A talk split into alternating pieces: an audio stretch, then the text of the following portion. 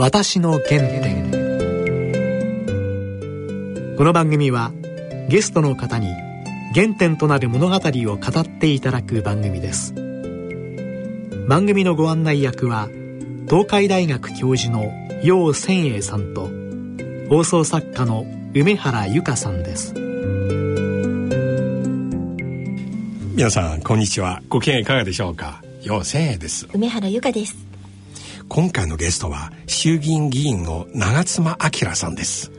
元厚生大臣ミスター年金。そうですね、あの国会のね質問での鋭さ、はい、もう本当にお茶の間の間でね大変人気ですちなみにね長妻さんもともとこの日系グループのご出身ですよ。そうなんですか？ええ。今日それも含めて、はい、原点と今の活躍までいろいろ聞きたいと思います。はいそれでは私の原点進めてまいります。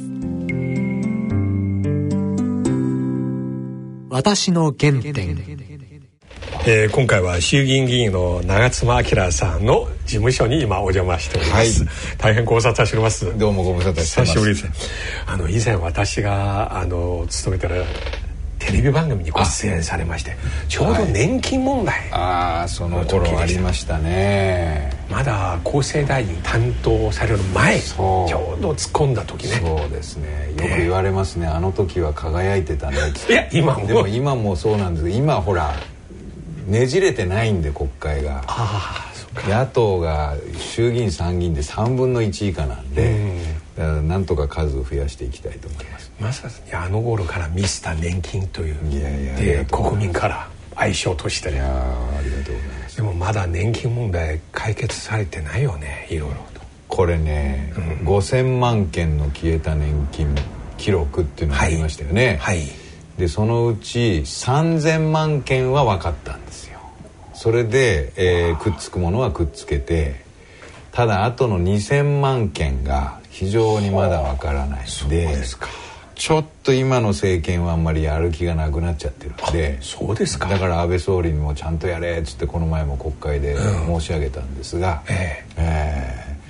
ー、これだからもう2兆円近くの年金は戻ったんですね、うん、えー、ただまだあの戻ってない部分があるんでいやでもそれにしても長妻さんすごいよく頑張ってくださいましたよ。2兆円もこれは歴史に残る一大偉業ですよ。我々が大騒ぎしなかったらもう泣き寝入りの人が多かったと思いますんで、まああのー、さらにいろいろ残りの部分も私たちは政府に後押ししてやっていきますので、私の学生もあの事件をきっかけに政治に関心を持ち始めたんですよ。普段今までいろいろ議論テーマ自分に程遠いと初めてお父さん年金もらえるじゃない。自分がお父さん背負わなければならないとかね。でもその後延長線上で憲法の意味分かったとかレポートを書きましたよね。憲法が市民側の武器だとあれは違憲だと。幸福を追求する権利が侵害された。っていう学生。そうですね、え。ー、戦後私にはしたら戦後最大の事件じゃないですかね。政治事件というか、うん、国民の皆さんの金が、これ仮に預金預金を預けてて銀行のね預金口座の金がなくなっちゃったら大騒ぎになりますからね、え。ー、一生ずっと貯金して最後もらえないって言われる。ああもう大変な話でした。じゃあまだ多くの方はこの2,000万件と関係ある方、うん、被害者として老後の生活影響を受けるということですね、うん、そういう方おられるんでこれはもうねやる気をなくしちゃダメなんですよね。あんまり関心なくなっちゃってるんで今の政権はこの問題にですね。だからもうきちっとやっぱやってほしいとなるほど。いろいろ車の音なんか聞こえてますけどここは私の地元事務所でそうですねありましていやすいません。あの今日私地下鉄でこの新中野駅来まして、このとてもいい商店街ですね。そうですね。ここは中野は非常にいい街ですね。長妻さんの選挙区は練馬区と中野区。えっ、ー、とね今ね5つになってもう渋谷区は全域なんですがあ。とは中野区の一部と、うん、えー品川区の一部と目黒区の一部と杉並区の一部と5つも区があるんですね。なるほど、先ほどここに先につきまして、えー、今回中野区の区議会議員の選挙の開票結果、拝見いたしました、立憲民主党の候補者8人全員当選ね、全員当選してこれは。もう自民党が9人当選しましたから1議席差に迫って、まあ、中野区では本当に二大政党制を先取りするような形で。これは今回の参議院選挙場合によってダブル選挙になるかもしれません、えー、の風少し出てるんですか、そうですね。本当にあのありがたいですね、しかも皆さん若いですよねここ写真。そうですね。若い新人も、えーうん、あの女性2人も当選しましたし、えー、はい、はい、私の原点。でちなみにこの番組は「私の原点」と題して、えーえー、あのゲストの皆様のお生まれのところから青少年時代、ご両親とかいろいろ尋ねますが、あの長妻さんはお生まれはどちら？練馬区。選挙区じゃないんですよ。隣ですね練馬区。練馬区のどちらですか、練馬区の練馬駅の。練馬駅。へえ練馬総合病院っていうですね今もありますけどもその病院で江古田にある病院で生まれまして。私日本に最初留学に来た時に日大芸術学部。ああのだから隣に練馬総合病院あります練馬総合病院。いつも前と私小田県向原のゴルフ場のところのアパートに住んでて。いつもその病院を通りますよ。江古田駅まで歩いて。ですね、えー、今聞いて、えー、ああそうですかあの江古田駅いいですよ。風情あるんですあの学生の街ですよねあそこは。江古田銀座通りっていうのがありますね。いいんですよ。いっぱいあります、ね、で小学校中学校全部練馬の区立の小中で。で高校も都立練馬高校って練馬のずっと公立に関して。ええ。えー、ちなみに小学校の時どんな少年でしたか？面白いというか、なんていうんですか？そういうお笑い系みたいな。若干言われてましたバラエティーの。まあ楽しい小学校皆さんの前でパフォーマンスするのが結構好きな感じ。ああちょっとそういうところあったかもしれないですね。でスポーツとか何かされました？スポーツ小学校の時はあのー、少年野球とかやってましたね。勉強は卓球とか。あ卓球も、えーあ勉強も好きでしたね。勉強好きですか、えー、本も読むのも好きですし、えー、印象的な本は？SF をサイエンスフィクションの全集を子供用の練馬図書館で全部一巻から全部読んで。だからもう待ち遠しくて学校から走って家に帰って読んだっていう記憶もありますね。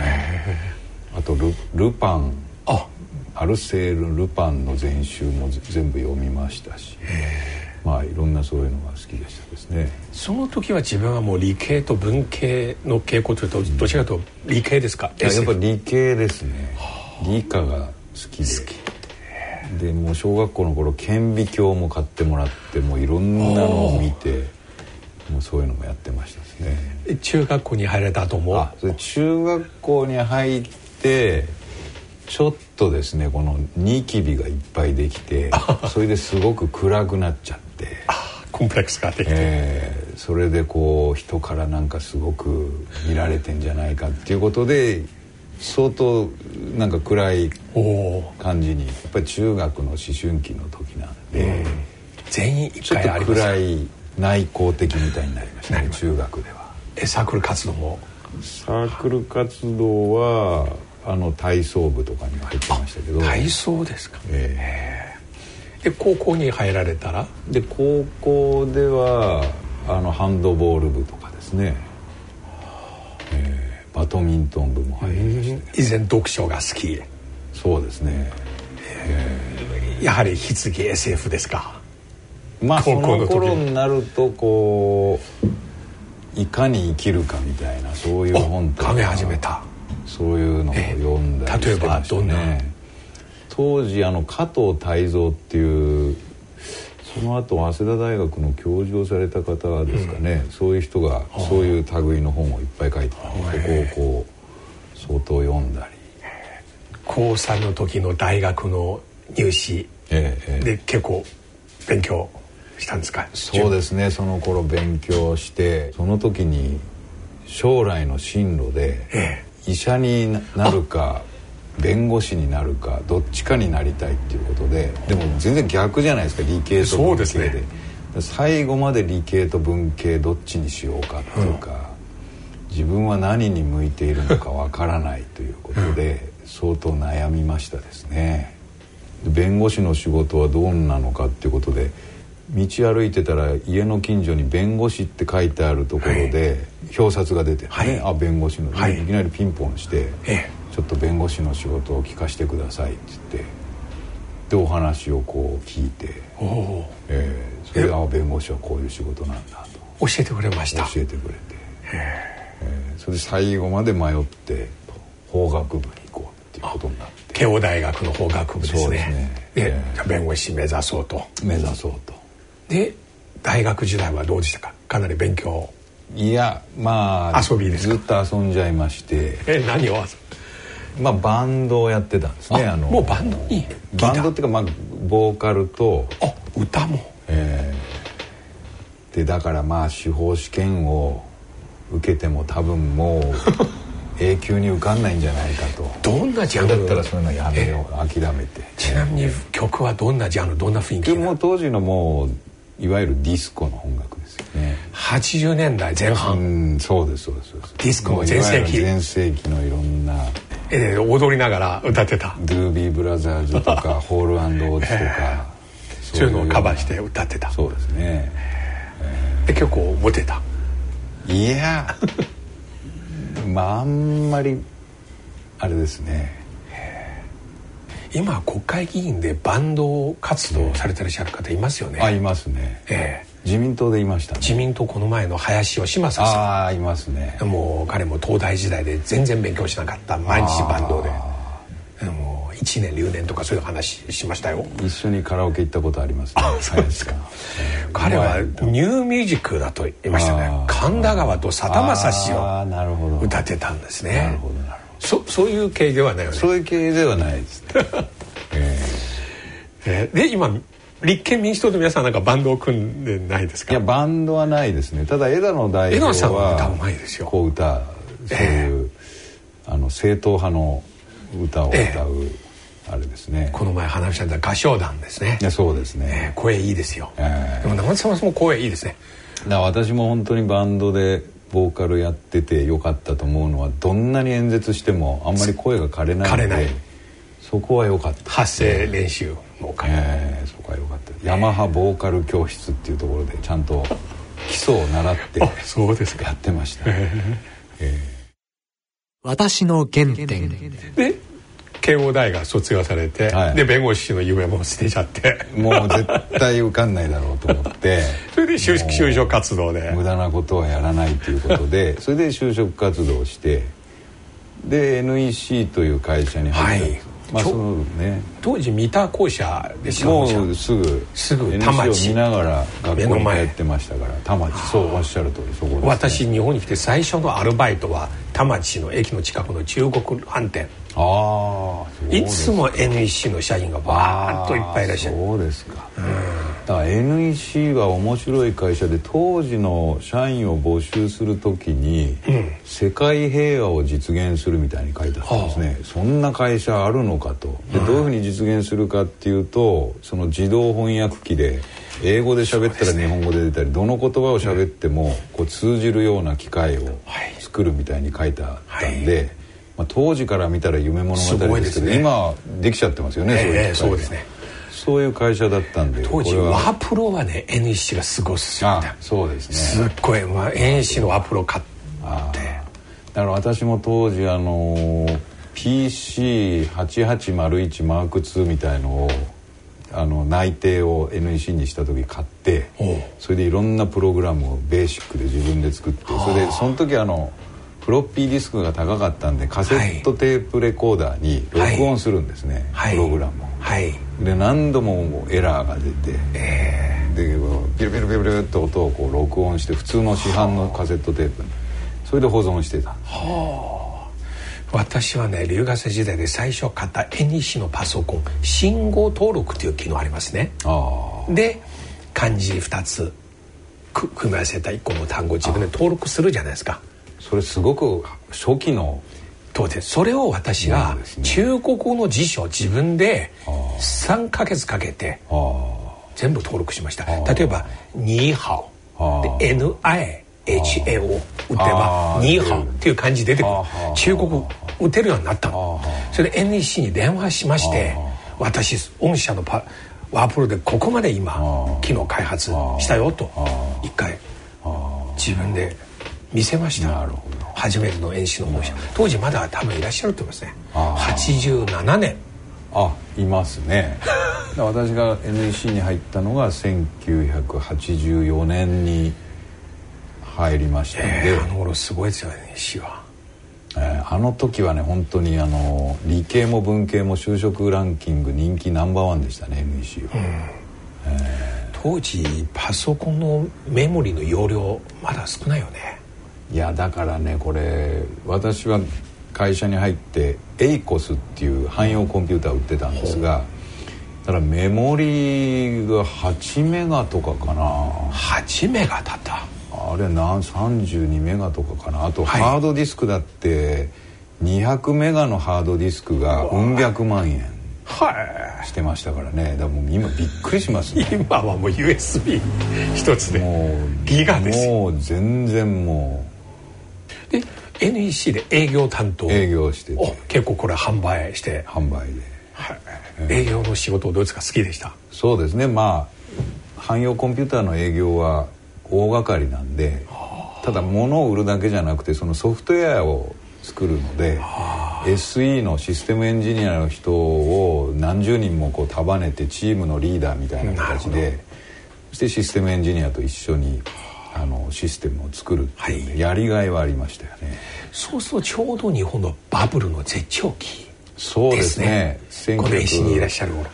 84年に入って、ええ。で1985年のプラザ合意からはい。バブルになって、はいそれでその時に私が疑問に思ったのは日本でなんか油田が発見されたんでもないのになぜこんなに？みんななんか倍仕事をしてないのに、ええなんだかボーナスは上がるわ、ね。ボンボン物は売れるわどういう仕組みなんだということで日経新聞を愛読するようになって、はい。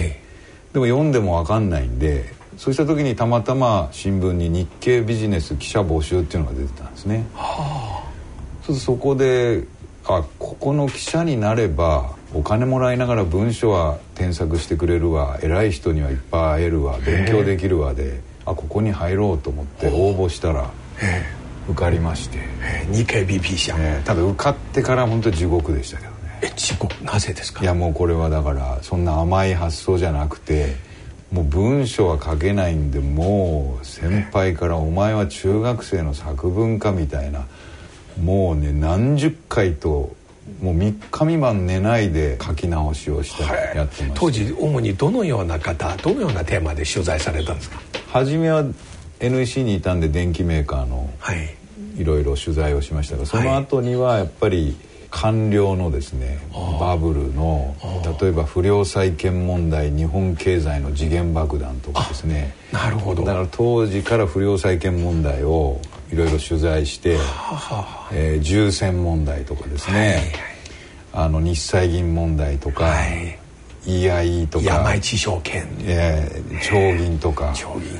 もうそういうその桃源者とかもうバブルのはい。もう崩壊してもうめちゃくちゃになった時のなるほど。もう自殺された方もいっぱいいますよね、はいはい。経営者でも銀行の人でも。もうそう。いう凄まじい時に取材をして。でその時に実は大蔵省も取材したんですが、はい。うん。で印象に残ってるのは大蔵省の人が、いやいや不良債権問題っていうのは大したことないんだと、あの金利をゼロにしてはいもう一度ミニバブルを起こして、はい。そしてそこで土地を塩漬けの土地を売り抜けさせれば、もうすぐ解決できる今でもその論調よく聞きますよ、えー大丈夫だと。あんまり雑誌とかで 大騒ぎしないでくださいみたいに言うんでこれ大丈夫かとそんなもんなんか市場を自分たちで意のままに扱えるようなそこから政治にも関心が出てきたんですね。そしてご出馬と決意したのはええ。いつ頃？そうですね。そこはだから日経ビジネスを辞めて、当時大前健一さんという人がやってたはい。平成維新の会っていうですね、に日本そこの事務局に入ってこれ結構大きな決断ですね。日経 BP 結構給料いいところなのに。そこにはあの今大臣やってる茂木さんとかですはい、ね、はい国会議員やってる長嶋昭久とか。あ皆さんそこのご出身、えーあとは今参議院議員の風間さんとかですね、はいまあ、いろんなそういう人がいて。でそういう日本を変えようみたいな熱気にこう溢れてましたね。その時にいろんな勉強会でやってた若い人が今ほとんどみんな国会議員になってやってますね当時。私の原点。で出馬されました。選挙は何年？そうですね。出馬したのは1996年にで結果は？それで負けてですね。でどん底の生活に。負けたら給料もない。ない。排出の陣だったもんね。もう貯金もほとんどなくなってもう大変なことになりまし落選した後どう？ただから落選した後はもうでも選挙活動をしないといけないんで政治活動を、はい。だからもうほとんど貯金はないですがもう極貧生活をして家族にも迷惑かけましたね。すでにご結婚。そうですね。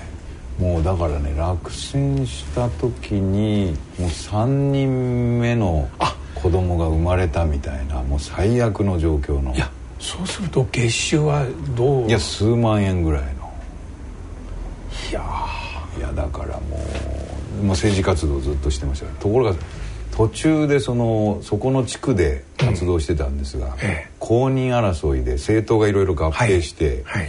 それでもう相当1年ぐらい公認争いしたんですが私が公認を外されてそれでもう選挙区もなくなっちゃってですね。もうお先真っ暗みたいになっちゃいまして。でもその後もう一回またそうですね。その隣のだから私は練馬生まれなんですけども、はい。ここの私の今の選挙区は練馬の隣の選挙区あここに移ってきまして。でも選挙区でずっとそこでね何年もやってたのあで、りますから。こうねやってないところに移るっていうのはこれ大変なことなんで、相当あのいろいろ葛藤はあったんですけども。それ2回目のご出馬はいで2つ頃回目が2000年にそれ当選して当選を衆議院当選初当選。当選しまして。それは、えー民主党です。民主党ですね。だから当時今でも覚えてますけど森総理大臣でで私の相手は自民党の大臣経験者だったん誰ででしたか？粕谷さんっていうですね粕谷茂さん、はい。これ絶対受からないだろうと長で妻森首相前首相後期結構問題発言とかいろいろ。そうなんですよ。神の国とかいろいろ問題あったんですよね。それでその時に自民党。寝ててほしいみたいな、そうですね。そうい直前でね。そういうような話でそれで反発があって、え一気に自民党がはい。あの皆さんから非難を受けるような雰囲気になってそれでこう初当選させていただいたんでですからそれがなければ大臣経験者と戦うっつうのはなかなか勝てなかったと思うんですがちょっとそういう風が吹いたというのもあって初めて。だけどその時まだ野党ですよね。野党ですね。でその後からずっと連続当選。そうですね。ただあの2005年の2005年小泉の優先選挙、えーあの時は小選挙区で落選してそれでもう事務所がお通夜みたいになってで事務所でお詫びの落選して申し訳ございませんっていう。ここですか？でところが落選自分もしてと思って家に帰ったらこう新聞記者から電話かかってきて私も全然それは想定してなかったんですけどあなたはひょっとすると比例区で受かるかもしれない。ダブルで？重複立候補してたんで重複立候補そういうことも全然もう考える時が動転してもう落選したっていうもう金もないしどうすんだみたいな話でしたけども、ギリギリ比例区で受かって。それでその後消えた年金問題とか耐震偽装問題とか追及したんで、ね、あれでもし落選してたらあれがちょっとできなかったかもしれない。もう紙一重でしたからね受かる受からない。あの時落選してたらもう金もないしもうボロボロになってなかなか今こういう状況じゃなかったかもしれないですけど本当有権者の方にギリギリの票をいただいて。今の聞いてそう分かります。二世でもなく地盤でもないところでまさに市民のために戦ってっていう姿。やっぱりねこれ大変ですね。何にもそのコネとかつてがないと相当これは大変ですよね。でその後、厚生労働大臣就任されたのは2000、2009年ですねでそれは鳩山内閣。内閣ですね、えー、これも結構大変でしたね。今度逆に答弁する立場になりました、えー、そうですね。ただまあ非常に勉強になりましたね、はい、今まで野党として外からいろいろやってたことが中に入って、うん、いろんな問題も分かりましたし、うん。でこういう「招かれざる大臣」っていうこういう本も書いて。タイトルいいですね。こういうですね若干自虐的な本を書いてですね。えー、あの当時鳩山さんのこの閣僚人事だけで長妻さんのね話はかなり話題でしたよ。もうこれ以上もう適材適所ないでやろうと、ね、年金が厚生大臣と、ね、かなり皆さんええ。だから突っ込んでくれと。初め役所に行った時にもうあのもう皆さん固まって、ええ、あの前の日の報道では千石さんが厚生労働大臣になるっていう報道が出てたんで、え、みんなそうだと思って待ってたら いきなり天敵の長妻が来たっつうんですごく警戒されましたがただ本当に意気投合した官僚の方もいましたけれどもなかなかこう天下りをやめるっていうのをですね相当強く打ち出したんで、うん。はい、反発も相当強かったんですが。ご在任中で直接これは取り組んで、どのぐらいやっぱり解決のめどそうですね。一番やっぱり力入れて取り組んだものの一つがあの消えた年金問題ですね。のデータを、えー、これはあの6億枚あった紙台帳を、はい、これを照合しまして、はい、それで気づいてない人にも通知を出すということでそこはあの紙台帳問題は全部処理できたんでそれであとはまあ相対的貧困率なんかも発表して、はい、その日本の格差、はい、貧困問題についてもこれ初めて公表そう格差っていう表現あの頃から、はい、うん、それとあとは医療崩壊って言われてたんですね、はい、でそれで診療報酬を上げて、はい、で相当その病院に手厚くしてですね。なるほどえー、開業医の皆さんは日本医師会ということで、相当政治力はあるんですけども、ね、まあ、病院の方が手薄になってたんで、はい、まあ、そういうようなことや、はい、あるいは待機児童の問題も相当取り組んでまいりましたし、あと何よりも税金の無駄遣いを、うん、事業仕分けを省内でやったり、あと何しろ天下りを禁止したと、まあ、相当なことをやりましたが、はい。えー、今もう自民党政権で戻っちゃいました。どれも今まだ庶民が一番期待してることですね。まさにあの頃ね年金事務所の対応すごい良くなりました。みんな言いました。今まで偉そうな感じでもうすごい腰低くなりました。よ長妻さん大臣やった頃から。結構強く支持したんですか？そうですねあの時 まあ社会保険庁を辞めて、えー、あの日本年金機構になりました、はい、はい、はい今はまた野党でいらっしゃいますか、ええ、どうですか？やはりもう一回政権そうですね。あのやっぱり我々が政権にあの2009年ついた時は、うん、やっぱり初心者というか政権の経験がない、うん、それは本格的な政権交代ない国ですから、はい、誰でもそれは未経験でそうなったわけですが、まあ、我々3年半といえどももう今経験をして、はい相当もうあの我々反省点も課題も、はい、あのもう胸に刻んでますんでそういう意味ではあのもう一度きちっとですね、はい、えー、政権の座について、はい。えー今のその日本を一つの色に染め上げるようなそういう政治じゃなくて、はい。本気でやっぱり多様性を認めて、はい。一人一人の持ち味っていうのは違うわけですから、違いが対立にならない違いがこう、力になるようなそういう社会を作るということでやっていきたいと思います。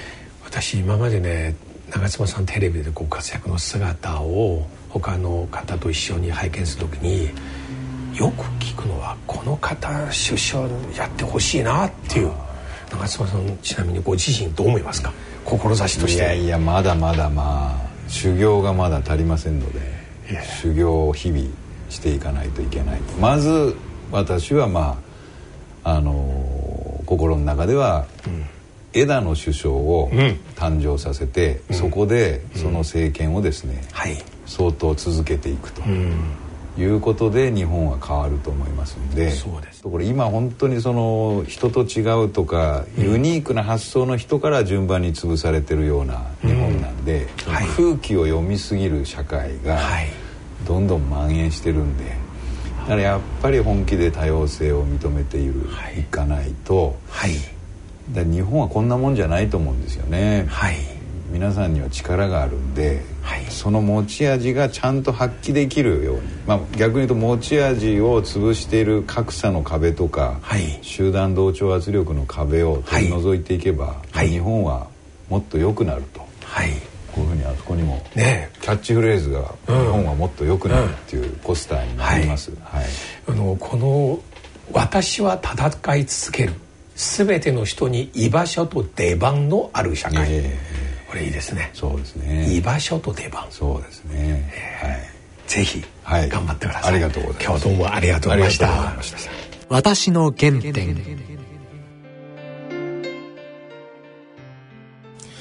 いやー長妻さんの話面白かった。ですね。市民のため何か追求しようという、ねあの正義感大変持ってらっしゃいましたね。あのなんか人生全体貫いていらっしゃるものありましたね。番組では皆様からのご意見ご感想をお待ちしています。宛先です。郵便番号105-8565ラジオ日経私の原点の係まで番組のホームページからもご投稿できます。またこの番組はポッドキャストオンデマンドでいつでもお聞きいただけます。詳しくは番組のホームページにアクセスしてください。それではそろそろお時間です。お相手は陽線へと。梅原由香でした